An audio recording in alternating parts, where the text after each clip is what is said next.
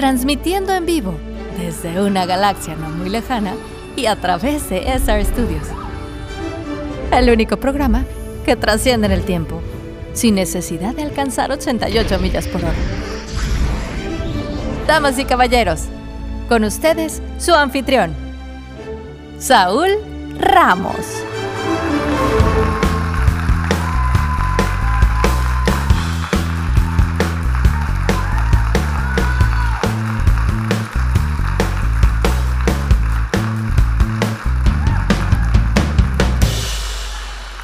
Bienvenidos a Es igual a MC al cuadrado. Está muy cabrón.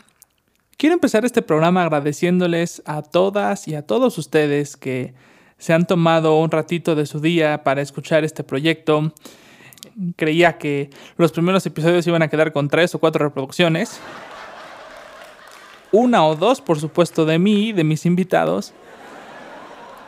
Pero la verdad del caso es que hemos tenido una gran respuesta, entonces pues quisiera agradecerles de todo corazón por eso, porque vaya, ha sido increíble. Muchas gracias. Y bueno, algo que también está muy cabrón es el talento que hay en México. Realmente es impresionante la cantidad de profesionistas que están, pues como se dice coloquialmente, rompiéndola en la industria. El día de hoy voy a estar recibiendo a Alejandro Caro. Él es un compositor de Hermosillo, Sonora, que desde los 16 años empezó a hacer música. Y vaya casi 10 años después, su nombre aparece ya en los pósters de grandes producciones como La leyenda del charro negro, Jesús de Nazaret, El complot mongol, Chicuarotes, Olimpia y por decir algunos. Entonces me da muchísimo gusto recibir en el estudio a Alejandro Caro. Ale, ¿cómo estás? ¿Qué onda, hermano? Muy bien, todo muy bien. Hace mucho que no te veía. sí, en ¿qué fue hace como dos años, ¿no? En aquel, en aquel taller. ¿Fue 2017 o 18? No lo sé, desde que... 18, 18. ¿18? Sí, porque me acuerdo que estaba en dos proyectos y, y fue el 2018 eso. Es que desde que empezó la, la, cuarentena yo ya no sé en qué día vivo, ya, ya, ya, ya perdí la noción del tiempo. Ay, también a veces, ya, ya me, a veces me da la ansiedad y la depresión, pero pues bueno, va a salir. No, pero pues he visto que andas muy ocupado, sigues chambeando, eso está de lujo. Sí, afortunadamente eh, los proyectos en los que estaba no pararon y, y, y raramente llegaron más proyectos en la cuarentena. Eh, entonces, pues me he mantenido activo, pero el, el, el, loop de nomás despertar, trabajar, dormir, despertar, trabajar, es, cansado. Pues. No, o sea, no hay oportunidad de hacer otra cosa. Oye, Alex, tú has tenido la oportunidad de trabajar como compositor, como asistente de compositor, música adicional, preparador musical, hecho música específicamente para trailers, eres orquestador, conductor. Eh, pero muchas veces las personas que llegan a quedarse a ver los créditos, sí. usualmente lo que ven es el music by eh, Hans Zimmer o John Williams. Ajá. Pero realmente pues no conocen el trabajo y el gran equipo que hay detrás de el soundtrack de una película. Entonces, ¿qué te parece si empezamos eh, pues platicando un poco sobre qué, qué, diferencias hay y qué roles hay entre todos estos puestos? Eh, específicamente el, el, compositor. Ok, ok, pues eh, mira, el compositor en un departamento musical de una película es el es el, por, por, así decirlo, la cabeza del departamento, es la autoridad o el jefe, no sé cómo decirlo, es, es la persona encargada de entregarle producto pues a la imagen, ¿no? O sea, a la música. Y ese equipo eh, no necesariamente es, es, una persona la que hace la música, o sea, sí, pero esa, esa persona tiene orquestadores, tiene ingenieros de grabación, tiene ingenieros de mezcla, eh, tiene music editors, tiene asistentes, porque los deadlines son muy apretados en, esta, en, en, este negocio. O sea, dos meses para escribir, o un mes a veces me ha tocado, para escribir más de una hora de música. Es, es, eh, es, bastante pesada la tarea. Entonces, muchas veces una persona pues no lo puede hacer. Eh, en películas más independientes sí se usa mucho, muchas, muchas veces que el compositor pues lo haga todo, ¿no? Porque el presupuesto es más ajustado, no sé. Pero en producciones ya grandes de Hollywood, pues es muy normal ya que el compositor tenga un equipo de, no sé, 20, 30 personas porque pues el presupuesto lo, lo permita, ¿no? Entonces, eh, es, algo, es algo muy normal ya. Eh, también hay compositores que tienen a, compositores de música adicional que se encargan de hacer ciertos cues, 2, 5, 10 minutos, 15 minutos de música en el score. Eh, y él se centra en los, en los cues más grandes. no sé, hay, hay, variedad, pero, pero ahorita, pues como, como ahorita todo es, todo, todo, todos los productos ahorita son en serio, es rápido todo. Entonces, muchas veces pues se, necesita de tener un equipo. Y, y, y, además de que hacer música para cine es un arte muy solitario, o sea, la mayoría del tiempo te la pasas encerrado en el estudio componiendo, cuando el cine es un, es un trabajo colaborativo, ¿no? Qué raro, ¿no? Pero pues eh, los deadlines apretados y si el presupuesto lo permite, pues eh, permiten que la tarea de hacer música para cine no sea tan solitaria, ¿no? Bien, ¿y a ti qué te gusta más? ¿Orquestar, componer? Pues, mm, mira, yo, yo, empecé como preparador musical en el cine, bueno, en la música para cine, con el, con, el, con el principal motivo de poder llegar a ser compositor. Porque pues cuando vas empezando no puedes decir, ah, quiero ser jefe de departamento musical y por eso no, no tengo nada que mostrarles, pero confíen en mí. Entonces mi, mi, mi truco o mi plan fue pues voy a ser preparador musical, que es lo que sé hacer. No es, no es jefe de, departamento, pero es un crédito bonito para mí, o sea, me gusta. Me gusta también mucho orquestar, pero me gusta más componer, aunque el estrés como compositor es mayor que como orquestar. Porque cuando orquesto a mí me llega una música ya aprobada, sin hacer cambios y directo a orquestar. Y cuando compongo, pues tengo que hacer unas 18, 20 versiones a veces. Ay, no, esto de la composición. Eh, la composición, por ejemplo, ¿tú cómo empiezas la composición? Específicamente, ¿cómo usualmente empiezas una composición? Mira, cada compositor tiene su, su manera. No, no hay una regla exacta de cómo hacer música para cine. Todo el mundo tiene su manera. Yo empecé, yo no, yo no empecé haciéndolo así. Yo empezaba, bueno, empiezo. empiezo, eh, sí haciendo ideas, pero más que nada ideas haciendo sonidos. Ah, eh, prendo un sintetizador y pongo a hacer patches eh, o, busco sonidos, busco librerías, no sé. Y empiezo a probarlas contra la imagen para, para inspirarme. He, probado, he querido, tengo como un año queriendo hacer música primero y luego probarla contra imagen. Sí puedo, pero tengo un problema que no puedo desarrollarla tanto si no tengo la imagen enfrente. Entonces, He tratado de forzarme a hacerlo así, como muchos compositores, hacer música primero y luego lo prueban contra imagen. Pero siento que tardo demasiado más que cuando tengo la imagen enfrente y empiezo a componer enfrente de la imagen y grabar y hacer mi secuencia y todo eso. No sé, nada, yo creo que nada me, me inspira más que tener la imagen enfrente, ¿no?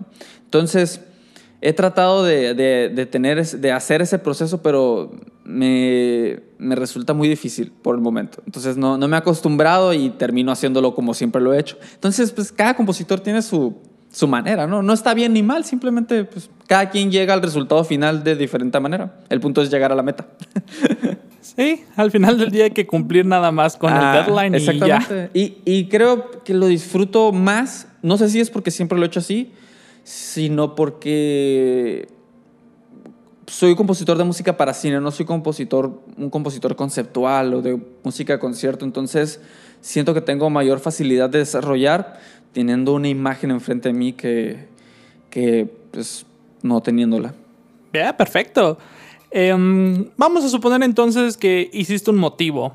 En esta parte ya para la, para la orquestación, un motivo, digamos, una línea de violín. ¿Cómo empiezas tú entonces a armar todo un concepto musical con el resto de la, de la orquesta? ¿Qué, ¿Qué, es lo que haces? No sé, ¿armonizas o empiezas a jugar? ¿Cómo vas construyendo eh, otra vez todo este, pues todo este elemento tan complejo como es una orquestación? Ok, pues mira, me gusta mucho el manejo de voces. No, no, no a un grado súper profesional contrapuntístico, ¿no? Porque la verdad no, no soy muy bueno con eso Pero lo que empiezo, por ejemplo, hago una, hago una melodía, ¿sí? Y me gusta, muchas veces ni hago melodías, hago simplemente acordes o, o pads, cosas así, porque no, no me considero muy melódico. Y empiezo a desarrollar contracantos, me gusta, me encanta eso, contestar y preguntar y todo eso me encanta. Entonces empiezo una melodía, contesto con otra, otro instrumento, no, no generalmente el mismo porque me gusta ese contraste de colores. Y, y así. Entonces empiezo a colorear, a partir de una idea empiezo a agregar cintas, empiezo, a agregar capas, capas, capas, capas. Me gusta mucho que la música tenga muchas capas. No me gusta, es raro que yo tenga un track de menos de 20 canales. O sea, me, gusta, me gusta agregar muchos colores. No, no, no, es que todos estén tocando siempre, simplemente me gusta que entren en ciertas partes diferentes colores, que no sea el mismo color siempre. Entonces, eh, al final mis tracks terminan siendo de 70, 100 tracks cada Q, pero, o sea, pero con el propósito de que suene algo diferente cada tiempo, no, no porque todos estén tocando al mismo tiempo. Esto de los colores, estas texturas, por ejemplo, para ti, cada instrumento, ¿qué color representa? Es decir, no sé, una cuerda, ¿qué color es o para qué la usas? Eh, un metal, a lo mejor, una percusión. ¿Cómo es este juego de colores? Eh, mira, cuando, cuando, estaba componiendo, cuando estaba estudiando, mmm, tenía, tenía un maestro que me decía, mientras más vas, vas creciendo como compositor, eh, te vas imaginando los colores dentro de tu cabeza. Y yo me quedaba, sí, como no. porque, o sea, pues no tenía, yo no tenía experiencia, entonces tampoco no tenía experiencia porque no conocía los colores, porque cuando vas comenzando a componer, obviamente no tienes enfrente de ti una orquesta cada clase de composición y no puedes escuchar cómo se escucha cada uno. Entonces yo todavía no tenía esa agilidad de saber cómo, cómo se escucha cada sonido.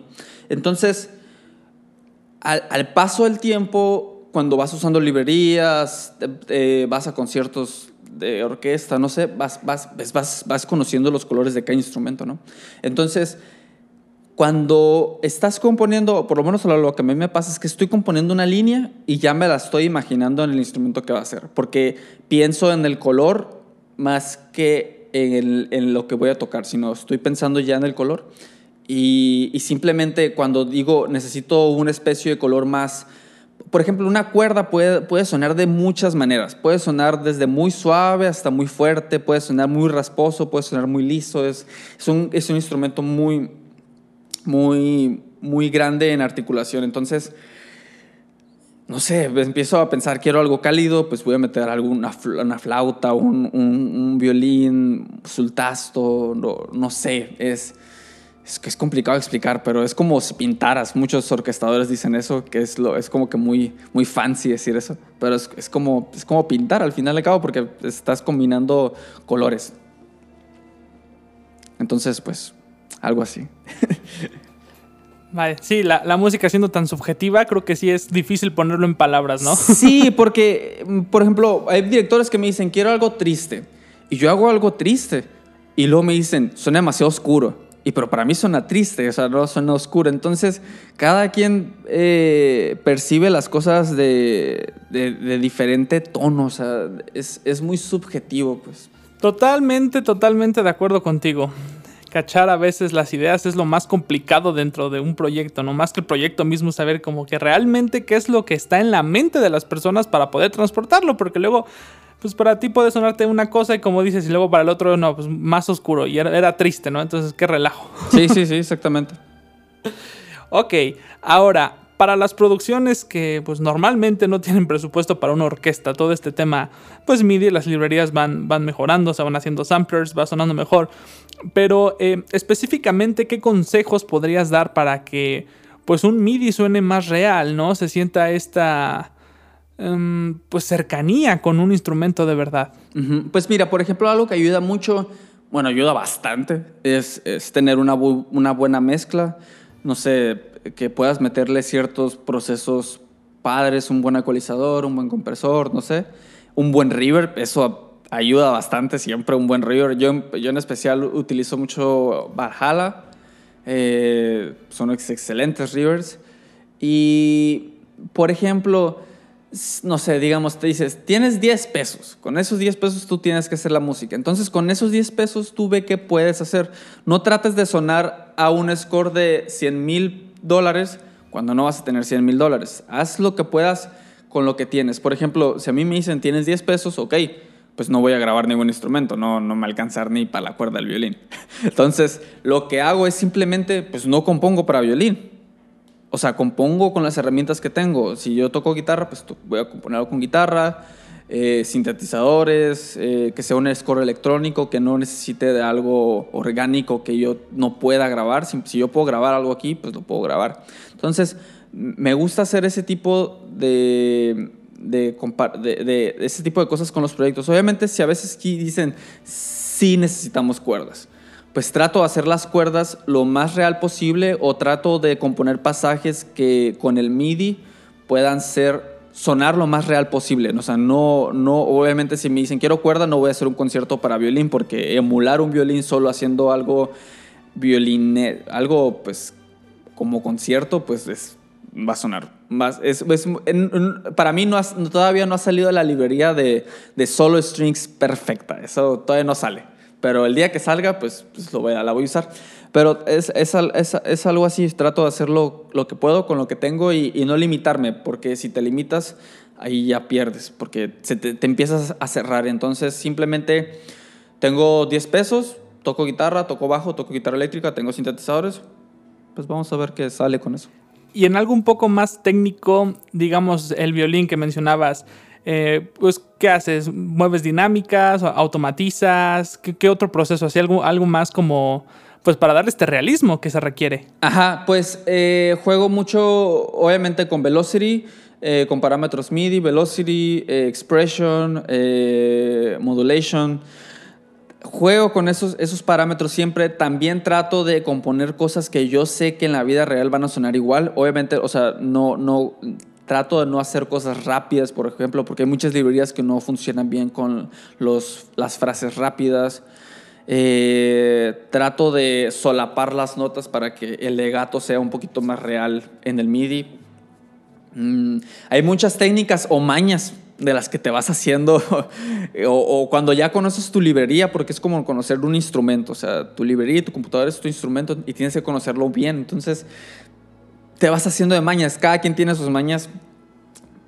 Obviamente habrá compositores que comparten las mismas mañas, pero pues eh, es cuestión de, de, ir haciendo tus propias eh, como instrucciones de cómo hacer las cosas y, y, hacer que funcione. Al final de cabo, da igual qué programa uses, qué librería uses, el punto es que suene bien.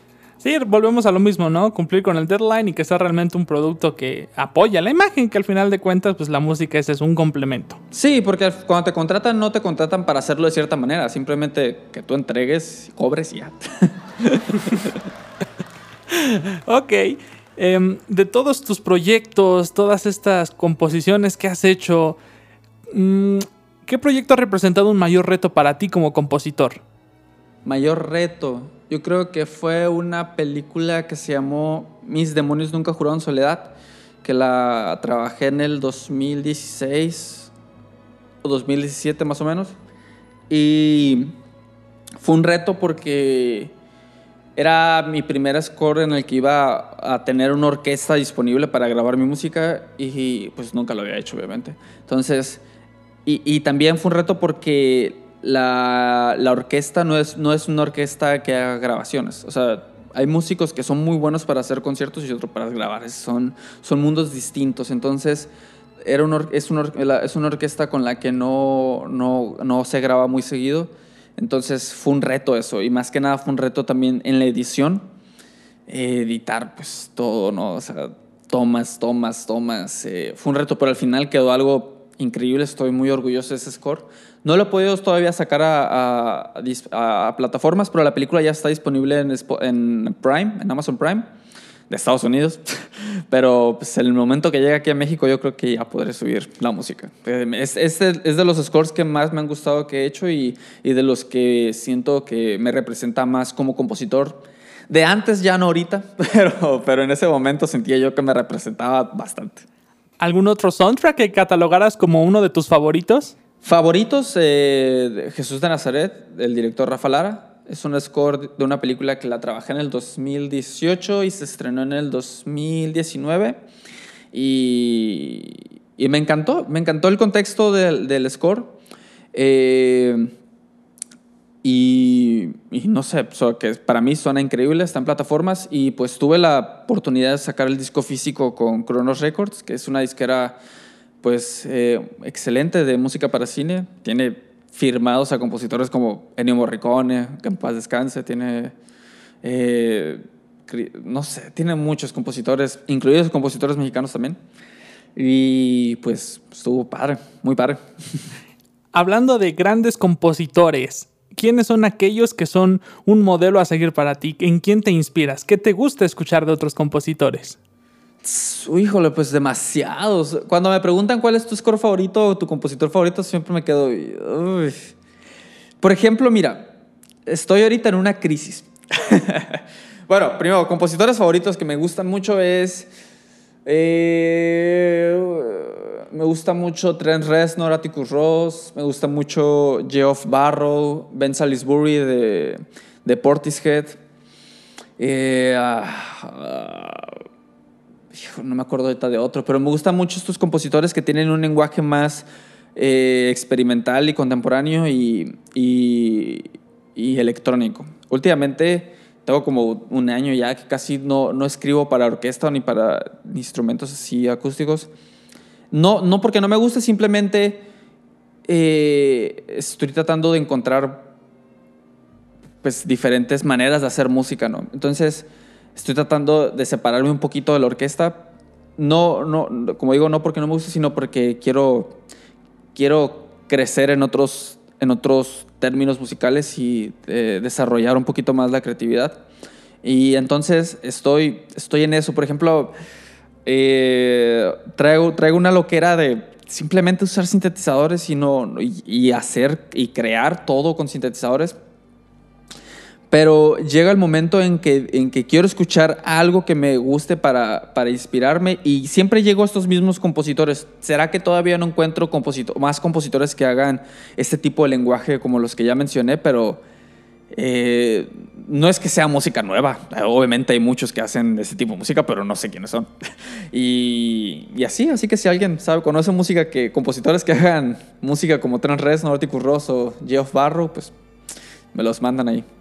Oye, y también hablando una vez contigo, me dijiste que eras fan de las películas de superhéroes, específicamente de Marvel, ¿no? Sí, me encanta, me encanta la, música para superhéroes. Eh, me encantaría hacer... Si yo pudiera hacer una película para superhéroes, me encantaría hacer una película basada en la historia de Punisher. No el Punisher, no el Punisher del que ya existió, sino una versión más real tipo Joker. Una versión más humana. Me encantaría. Esa sería mi película ideal, así que mi sueño guajiro si yo pudiera hacerlo. Me encanta la historia de ese superhéroe y se me hace una historia muy humana y muy real y muy triste. Me encanta. No, y ahora que lo mencionas, qué trabajo tan espectacular el del soundtrack de Joker. Ajá, me encanta, es muy, muy buena. De hecho, esta compositora de Hildur me gustaba desde hace mucho porque ella hizo una película que se llama María Magdalena.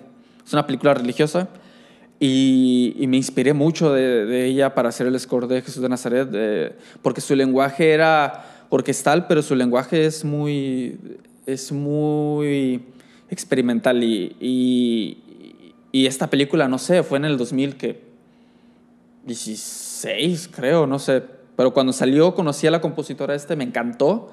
Ya después, pues, salió que hizo Joker y Chernobyl, pero Mm, oh, Chernobyl. No, no, no me termina. Sí me gustan esos scores, pero para mí no tiene nada tan bonito como lo que hizo María Magdalena. Ese score para mí es, es, es, espectacular. Lo que hizo yo creo también es, espectacular, obviamente, pero para mí siempre yo creo que mi score favorito de ella va a ser el de María Magdalena. ¿Y tu score favorito de películas de superhéroes? Me van a linchar muchos por estos, pero, pero es The Amazing Spider-Man 2 by Hans Zimmer. ¿Con Hans Zimmer? Sí, me encanta ese score porque es electrónico y es un score muy experimental. Me encanta ese. Mucho, mucha gente odió ese score, ¿sabes? Y, y se me hizo excelente a mí. O sea, no sé por qué, pero se me hizo un score diferente, no es el tipo de score con los metales heroicos y todo eso, es un score electrónico increíble. Y ahorita estoy esperando mucho el score, creo que, ¿cómo se llama este compositor? Mark Hoven, creo que es el compositor de una película que se llama The Witch. Y hizo la música para la película de New Mutants, la nueva película de los mutantes que va a salir. Ajá. Y, y este compositor hace películas de terror, entonces estoy esperando mucho este score a ver qué tal. Es, curioso que lo menciones porque en lo personal de Hans Zimmer me gustó porque con esta nueva trilogía creo que en la primera faltó mucho eso, ¿no? Como alguna identidad o un tema que realmente se sintiera, ok, está Spider-Man. Entonces, creo que eso no se veía, no se veía desde, uff, con la primera trilogía, lo de Danny Elfman, me encanta, o sea, me encanta el tema de Spider-Man, el primero me encanta. Sí, ese score, el de Danny Elfman para mí está, está increíble, la percusión, el, el tema el tema de los ostinatos que tienes. Es, increíble. De hecho, me hubiera gustado mucho que usaran, que Michael Giacchino usara ese tema en la nueva película, más que el tarara, tarara, tarara, pero... Se fue por la salida fácil. Pues, no sé si sea fácil o se la hayan pedido, pero pues yo, a mí me hubiera gustado que, oye, pidiera los permisos y pues, usara el score de, el tema de Danny Elfman, que es un tema padre, así como Danny Elfman usó el tema de John Williams y su mismo tema de Batman para en Justice League. No, sí, esos pedacitos de repente con Superman, con Batman, uff. Creo que eso es lo más difícil de un score, que realmente pasen los años. Yo pongo mucho el ejemplo de, de John Williams con el tema de Superman. Lo pones y lo identificas. Pero a veces las personas no identifican tanto el de Man of Steel, el de, el de Hans Zimmer. Ajá, exactamente. Yo antes de despedirnos nada más quisiera reiterar que realmente soy un fan tuyo por todo lo que has hecho, en especial porque pues este como muchos medios es muy difícil y luego la música tan caprichosa que es el mundo este del espectáculo, vaya, todavía creo que le suma un grado más de dificultad, pero realmente lo que has hecho es, es de admirarse. Eh, muchísimas gracias por, por este espacio, por platicar un poquito con nosotros, porque vaya, eh, realmente eres la prueba de que se puede lograr. O sea, como tú, muchos, muchos, muchos que pues que empiezan así, ¿no? E, e, ir creciendo y qué bueno que lo comentas porque eso es lo que hace falta, mucha consistencia y disciplina, porque sé que también eres muy disciplinado y muy entregado a tu trabajo. Sí, o sea, la gente tiene que entender que no es una carrera. No es una carrera, es una carrera, pero no de velocidad, sino de resistencia. Entonces, no te compares. Obviamente, todos al principio, cuando, cuando vamos empezando, nos comparamos con el otro o vemos a otra gente que ya está haciendo ciertas cosas a cierta edad. Y, y, es bueno, es bueno ponerse metas de que yo a mis 23 ya quiero, no sé, hacer un corto, no sé. Pero, o sea, ponte metas que, puedas, que puedan ser reales y si las rebasas, pues mejor, obviamente, ¿no? Pero tratar de no compararse porque al principio sí te comparas y dices, yo quiero ser como tal persona, pero mejor tienes que pensar, no, no quieras ser como esa persona, sino quieres, trata de ser tú, o sea, que en el futuro la gente te reconozca por ser eh, Sebastián, Alejandro, Pérez, no sé, y no ser Hans Zimmer. O sea, que alguien te, reconozca por, por ti y, pues cada, quien le llegan las cosas al, al, momento. Hay compositores que empezaron a los 30 años a hacer música. Trevor Morris de Vikings empezó después de los 30 y ahorita pues es Trevor Morris. Entonces no, no es una carrera, simplemente haz todo tu tiempo y no te, no te compares. Eso es, es lo principal, no te compares. Pues ahí está un gran consejo de un gran compositor Alex, recuerda nuestras redes para que todos vayamos a seguirte y escuchar tu trabajo. Pues en todas las redes estoy como Alejandro Caro, con K. Y en Spotify, iTunes, ahí está pues, mi música, ahí pueden buscarla y, y pues espero les guste. Pues no me queda entonces más que agradecerte amigo por el espacio otra vez. Muchísimas gracias. Espero que a muchos de nuestros oyentes les sirvan estos consejos de un compositor tan experimentado ya como lo eres tú. Y pues nada, amigo, un abrazo a la distancia y espero poderte ver muy, muy pronto. No, muchas gracias, hermano. Pues ahí cuando me inviten otra vez al TEC, ya sabes, invita, eh, encantadísimo yo. pues ahí está, muchísimas gracias. Sale, bro, muchas gracias, te mando un abrazo. Por hoy se nos acabó el tiempo, yo me despido primero recordándoles que tenemos programación especial, empezando este domingo 13 de septiembre con el episodio de Super Mario y luego concierto mexicano para el martes 15. Posteriormente, el 21, regresamos a nuestra programación habitual. Y como diría una Miss de la carrera, pórtense mal, cuídense bien. Yo soy Saúl Ramos, arroba saulramos.media, tanto en Facebook como en Instagram. Los veo en la próxima. Hasta luego.